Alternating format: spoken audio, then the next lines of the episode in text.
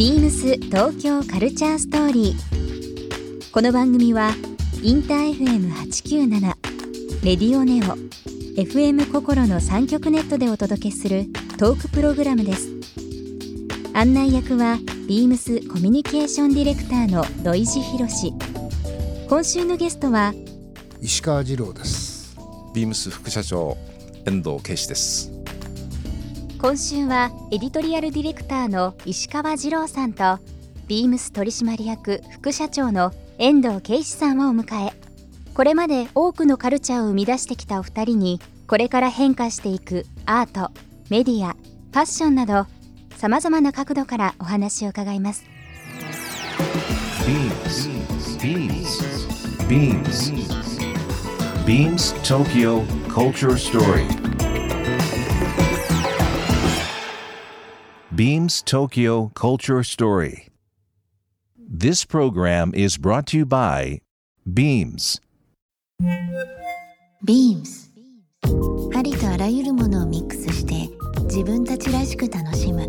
それぞれの時代を生きる若者たちが形作る東京のカルチャービームス東京カルチャーストーリー。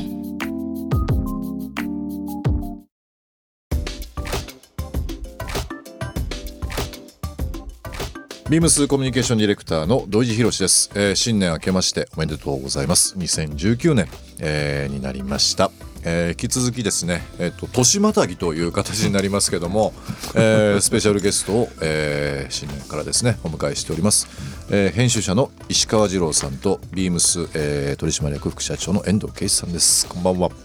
明けましておめでとうございます。明けましておめでとうございます、明けましておめでとうございます。よろしくお願いいたします。よろしくお願いしますあの今年またぎと言いましたけども19年という形でですね、えー なんかいいきなりこの年またいでお二人とご一緒っていうのが非常に縁起が良いというか、うん。いい年になりそうでですけど思ってますよ。あの気が楽すぎてちょっと、あのちょっと緩くてすいません本当に、まあ、大好きなお二人を目の前にしておりますけども。あのビームス東京カルチャーストーリー、えー1月1日ということでですね、えー、二郎さん、い、きなりなんですけども、はいはい。副社長の遠藤さんと私の方からですね、えー目上の人に言うのもあれですけどもお年玉を含めたえープレゼントをご用意させていただきました。実はこれあのー毎週ゲストの方々にですね、あのまあ今回は遠藤と僕が選んでますけども、えっ、とビームスの方がそうですか。選んだプレゼントをお送りしております、こういうものをいただけると思わなかった。あいいね。これ何可愛いじゃない。これ。まあラジオなんでちょっと言いますけどもですね、これブリーフィングという、えー、ビームスプラスというレーベルで、えー、取り扱いしているこれねものなんですけど、血圧の薬入れるのにぴったり。だ 二郎さん一応それメガネケースなんですけどね。メガネですか。でもピル入れるのいいのね。じゃあね。老眼鏡入れましょそううね。です。いろん。なものこういうありがとう。いやとんでもないです。素晴らしい。ビームスでもあの非常に人気のブリーフィングというアイテムで、まあバッグ、えーあとはまあゴルフバッグも含めてですけど、いろんなあのアメリカのそのミルスペックと言われている、まあしっかりできてるねこれ。そうですね。かなりあのー吸収もありますし衝撃にも強いという部分で、えー、二郎さんまあありがとう。二郎さんのキャラおは年玉嬉しい。えこちらをですね、はい。まあ二郎さんにはもちろんなんですけども、なんとこれですねリスナーの方1名様にもプレゼントさせていただきます、えー応募には番組最後に発表しますキーワードが必要となりますのでぜひ最後までお聞きいただければなと思いますさて、えー、と1月に入りましてですね、まあ、2019年頭ですけども19年ってまあ世の中的には平成が元号が終わりですね。オリンピックまで1年ということで、まあ、慌ただしい年になりそうですけどもまあ改めてなんですが、今日、えー石川次郎さんと遠藤圭司さん来ていただいてますけどもお二人はどんな1年になってどんなことが、えー予想されますでしょうかね。じゃあ次郎さんどうぞ。あのー僕はねあのー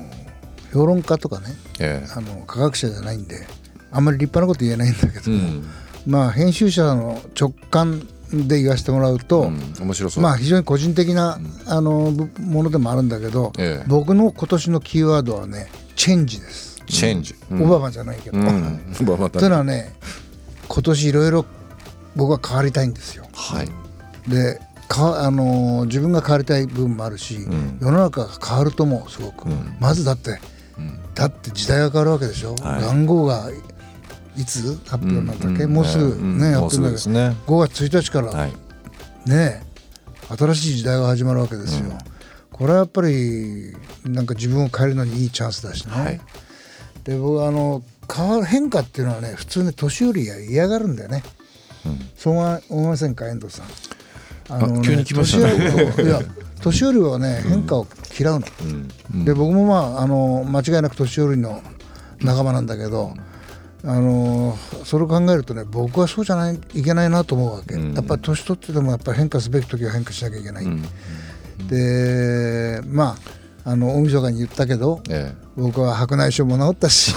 い。世の中よく見えるようになったし、えで素敵な老人たちとも話をしたし、えーやっぱり思うところあるわあるわけですよ、はい。それにはねやっぱりね自分から変わんなきゃいけないっていうね、でどう変わるかはこれから、はい。まだあの年明けたばっかだからゆっくり考えようと思うんだけど、じゃあ二郎さんは僕ね変わるぞとチェンジがキーワードになると。チェンジキーワード。いうことですけども。わかりやすいでしょ。まあわかりやすい。そうですね、さて副社長、はい。遠藤さん。ね。2019年遠藤さんにとっては、えーどういった年が来るかと思う予測も含みですいけどもやねこれね本当にねあの打ち合わせしてるわけじゃないんだけどえもう聞かれたら僕同じこと答えようと実は思ったのよ、うん。本当に。で僕はねあのチェンジっていうかもう激変だね、うん。日本語で言うとね、うん。もうやっぱりあのーまあ常になんか天気とかね曲がり方とかっていう言葉が使われてきたわけだけども、僕は2019年はですね今年はもう、まあ、日本にとってまずねもうものすごい大きな僕はね変化のうん年だと思いますよ、うん。もちろんその言語が変わるだとかね、えーいうことだけではなくて、まあ、オリンピックを前に、はい。えーとにかく工事も増える増えるでしょうし、でとにかく来日する外国人もすごく増えるだろうし、はい今もう対応できてないことをねあの心配してもしょうがないんだけど、うん。あのいろんな意味でねオリンピックを前にあの日本という国がね変わんなくちゃいけないところもあるしそれによって我々自身自身が会社も個人もやっぱりものすごくその影響を受けるなるほど、年になるだろうなっていうふうに、うん。あのまあ、予想してます。うん。まあ、お二人ともちょっと同じ意見でありましたけども、まあ、変わる。あの先ほど二郎さんお話ありましたけど、まあまあ、あまりその変化を求めないというか、まあ、今までこううまくいった事例をそのままこう,、うまく使おうとか、まあ、よく日本では政治ですとかいろんなところでそういう流用されますけども、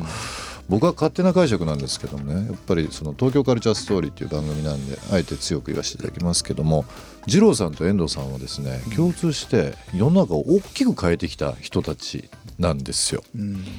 まあ多分ご自分ではなかなか気づかれないかもしれないですけども改めてなんですが特に石川二郎さんはですね編集者という目線で、えーもう40数年前ですかね43年前になりますけどもマガジンハウスから出たそれぞれの、えー雑誌今、えーまあ、ポパイブルータスもそうですし当時メイドイン USA カタログという雑誌ありましたけど、出ましたね。もういったそこれはういった1975年ですね。75年になりますかね、2冊作ったんだけどね、えメイドイン USA カタログの話が出たけども、ん。これはね二郎さんに話してもらった方が絶対いいと思うよそのいわゆる創刊秘話じゃないけどね,な、うんあのねなんでああいうカタログがあの時代に、まあ、カタログ的な雑誌ってのはあんまりなかったんだけど、僕はねあのタイトルは僕は実は考えた考えた時思いついたそれどういうこの話はね結構面白いんだけど僕とその僕のボスの木南さんっていう人はね、えちょっと会社から飛び出しちゃって、そのなんか新しい雑誌をやりたいなって毎日毎日ねお酒飲みながら、はい。バーの片隅で そんな話してた。わけ、してやる方法なんかないないのよ、もうその方を取り上げられちゃって何もやってないんだけどとにかく雑誌作りたくてしょうがなくてね、はい。毎晩お酒飲みながらね、